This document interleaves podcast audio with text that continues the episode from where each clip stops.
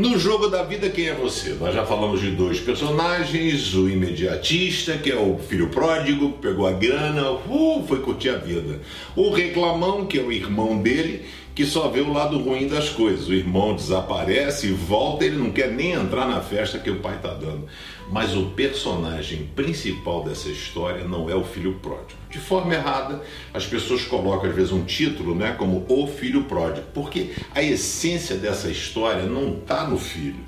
Né? Porque o filho até não foi exemplo de nada, né? Mas está no pai, né? O pai foi aquela pessoa perseverante, aquela pessoa graciosa, amorosa. Ele não desistiu do seu filho, não é aquela pessoa rancorosa. A Bíblia nos deixa a ideia de que aquele pai provavelmente ia à varanda todo dia olhar para o horizonte na perspectiva de que um dia o filho dele voltasse. E aí a, vai dizer que ele, o pai, o menino, quando estava lá comendo comida com os porcos, ele saiu um discurso, um pedido de desculpa bem elaborado. Ele falou assim, cara, tô errado, né? Peguei minha grana, saí de casa, perdi tudo e agora eu tô pedindo arrego. Então vou voltar para casa e dizer, pai, pequei contra os céus perante ti, não sou digno de ser chamado seu filho, não quero mais o status de filho, eu quero ser um empregado, um escravo, um servo, qualquer coisa, me aceite como um dos seus trabalhadores. Ele saiu. E a Bíblia vai dizer no verso 26 que quando ele estava longe da casa, o pai o avistou. É por isso que a gente acha que aquele pai já ficava a determinado horário na varanda, na expectativa de olhar para o horizonte. Eu quero dizer para você que esse, o imediatista, o filho pródigo, ele devia estar deformado, devia estar magérrimo, ou seja, o cara devia estar pele e osso, porque comendo comida com porco, né, mano? Não vai ser coisa legal. O cara devia estar, se ele tivesse cabelo, devia estar uma palha, porque não tinha chuveiro, shampoo, esses troços naquela época, né? O cara devia estar com uma roupa que era um trapo. E aquele pai reconheceu aquele menino, você acredita? Ele olhou e falou assim: é meu filho. E a Bíblia diz que aquele pai avistou de longe e correu na direção do filho. E com muita pena, ele não deixou nem o garoto falar. Aquele pai chegou, abraçou, beijou aquele menino. Que pai faria isso?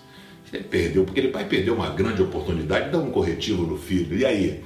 E aí, pensa que é malandro? Pegou a grana? Se lascou, né, mano? Viu? Pensa que a vida é fácil? A vida não é assim, não. O que, que você quer? Né? Agora vai. Não, aquele pai não teve tempo, porque ele é gracioso ele não desistiu daquele filho.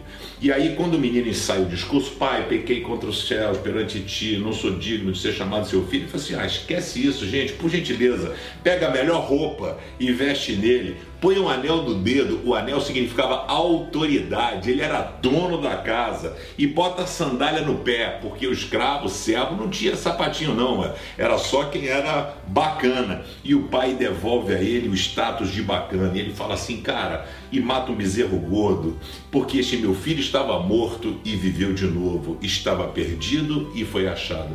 E começaram a festa. Quero dizer que Deus é gracioso.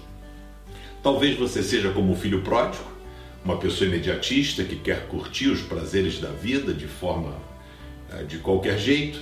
Talvez você seja o reclamão, ó vida, ó azar, não vai dar certo, você seja essa pessoa que sempre se lamenta de tudo, mas se você é uma coisa ou outra, nunca se esqueça que tem um Deus que não desiste de você, um Deus que é amoroso, um Deus que é misericordioso, um Deus que é perseverante. Todo dia Deus olha para você na expectativa de ver você no horizonte voltando, reconhecendo: Deus, eu pequei contra ti. Já não mereço ser chamado teu filho. E ele vai dizer: Vem cá, cara, eu quero cuidar de você. Ele quer colocar o anel no teu dedo, devolver a você a dignidade, devolver você aquilo que a vida te roubou: a esperança, a paz, a alegria. Só Deus pode fazer isso. No jogo da vida, quem é você? Você é o imediatista? Você é o reclamão?